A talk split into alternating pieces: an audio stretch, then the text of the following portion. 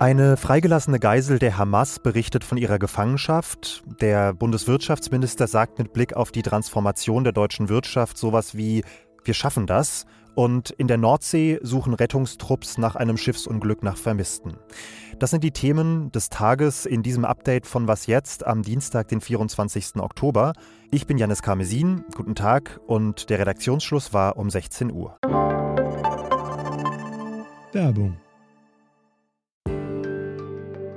Diese Woche in der Zeit? Die Bücher des Frühlings. 16 Seiten blühende Fantasie. Von gefährlichen Liebschaften, einer Flucht auf dem Mississippi und magische Erzählkunst. Das Literaturspezial zur Buchmesse in Leipzig.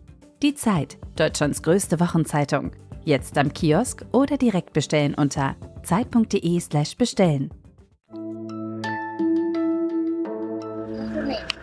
It's okay, let's go.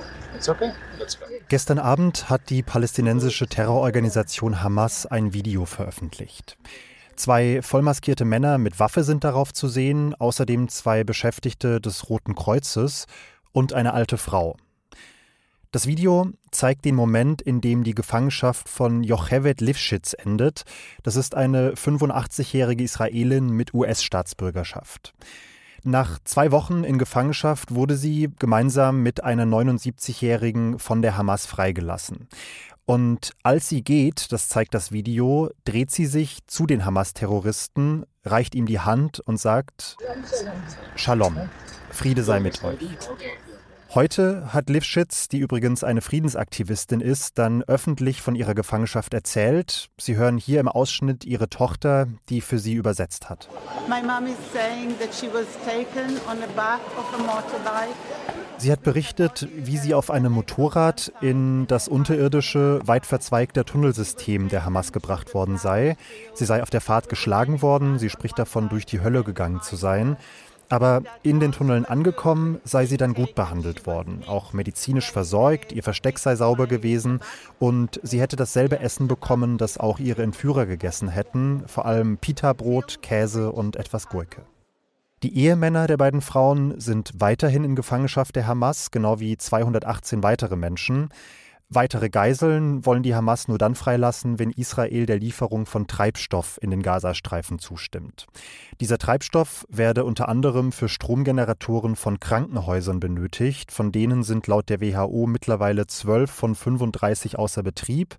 Israel sagt aber, die Hamas bunkere eigentlich noch ausreichend Treibstoff, nutze diesen aber für ihre militärischen Operationen. Die großen Sorgen der deutschen Wirtschaft sind ja mittlerweile hinlänglich bekannt. Energie ist teuer, Rohstoffe sind zu teuer, es gibt zu wenige Fachkräfte, die Lieferketten funktionieren nicht mehr, Bürokratie überall und die Steuern sind sowieso auch zu hoch. Was machen wir denn da, Herr Habeck? Es ist nicht die Zeit, jetzt Hände in den Schoß zu legen, sondern es ist die Zeit, mit konkreten Maßnahmen konkret zu helfen und diese Hilfe in der Wirtschaft ankommen zu lassen. Der Bundeswirtschaftsminister hat heute seine Ideen für eine neue deutsche Industriepolitik vorgestellt. Die Habecknomics könnte man sagen. Und die schauen wir uns jetzt mal genauer an mit Marc Schieritz, dem stellvertretenden Politikchef der Zeit. Hallo Marc. Hi, hallo. Marc, was sind denn die Eckpunkte dieser Strategie? Es geht darum, die Industrie zukunftsfest zu machen.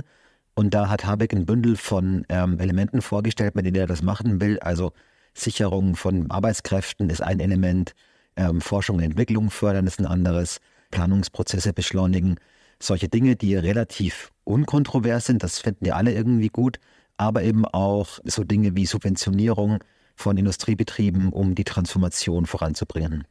Ja, das wird im Papier ja mit der transformativen Angebotspolitik überschrieben. Kannst du den Begriff vielleicht mal erklären, weil der ja sehr stellvertretend dafür steht, was Habeck sich vorstellt? Genau, der geht auch auf Habeck zurück, also den, den hat er sich ausgedacht. Und er möchte damit einen dritten Weg finden zwischen Angebotspolitik und Nachfragepolitik. Muss mal kurz erklären. Angebotspolitik ist sozusagen so die klassische neoliberale, wenn man so will, Politik, ähm, Standortbedingungen verbessern, also Steuern senken, äh, Bürokratie abbauen, Kündigungsschutz, all diese Dinge, die das wirtschaftliche, also die Leistungsfähigkeit der Wirtschaft, äh, der Wirtschaft verbessern. Und Nachfragepolitik ist alles, was sozusagen Geld ausgeben, damit die Leute mehr einkaufen können. So, und Habeck sagt jetzt, die Zeit ist nicht mehr für Nachfragepolitik, sozusagen ist es vorbei. Aber er möchte eben auch nicht einfach nur Steuern senken und den Rest dem Markt überlassen, sondern er hat eben schon eine politische Agenda auch. Das ist diese Transformation, die ökosoziale Transformation. Und deswegen erweitert er die klassische Angebotspolitik um diesen Transformationsbegriff. Also wir wollen die Wirtschaft leistungsfähiger machen, aber mit einem bestimmten Ziel. Und dieses Ziel ist die grüne Wende, wenn man so will. Was er jetzt in der Pressekonferenz auch in den Mittelpunkt gestellt hat, ist, dass er ganz klar die deutsche Wirtschaft in ihrer gesamten Breite, wie wir sie heute kennen, erhalten möchte.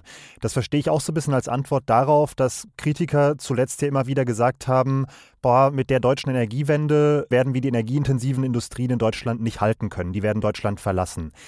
Jetzt steckt sich Habeck also dieses Ziel, aber bietet er denn deiner Einschätzung nach auch die passenden Lösungen, um dieses Ziel zu erreichen? Ja, ich glaube, es ist ein ganz wichtiger Punkt, wie du sagst. Also er, er sagt eben nicht, wir machen von jetzt an nur noch, ich weiß es nicht, Solarzellen, ja, und den Rest kaufen wir woanders ein, sondern er möchte eben auch die energieintensive Pharmaindustrie und so weiter, was es da noch alles gibt.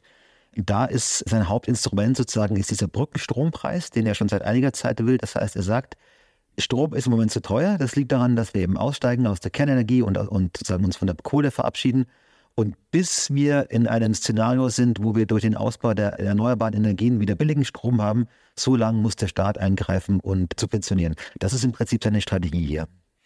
Die Transformation kostet Geld, das ist klar. Und Habeck stellt im Rahmen dieses Papiers auch wieder mal die Schuldenbremse in Frage.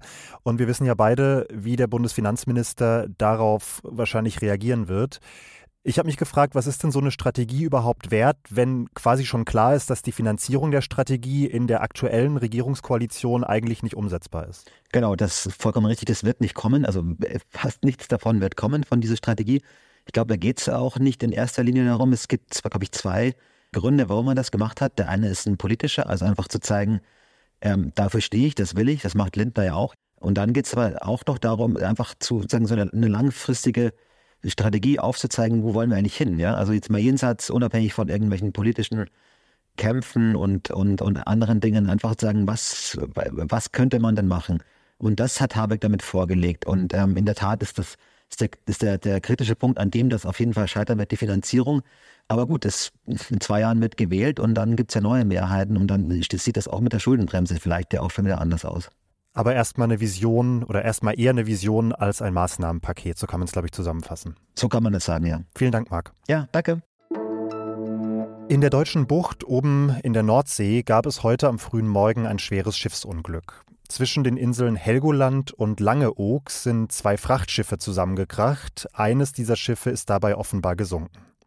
Bislang ist eine Person totgeborgen worden, zwei Menschen konnten gerettet werden, vier weitere werden vermisst.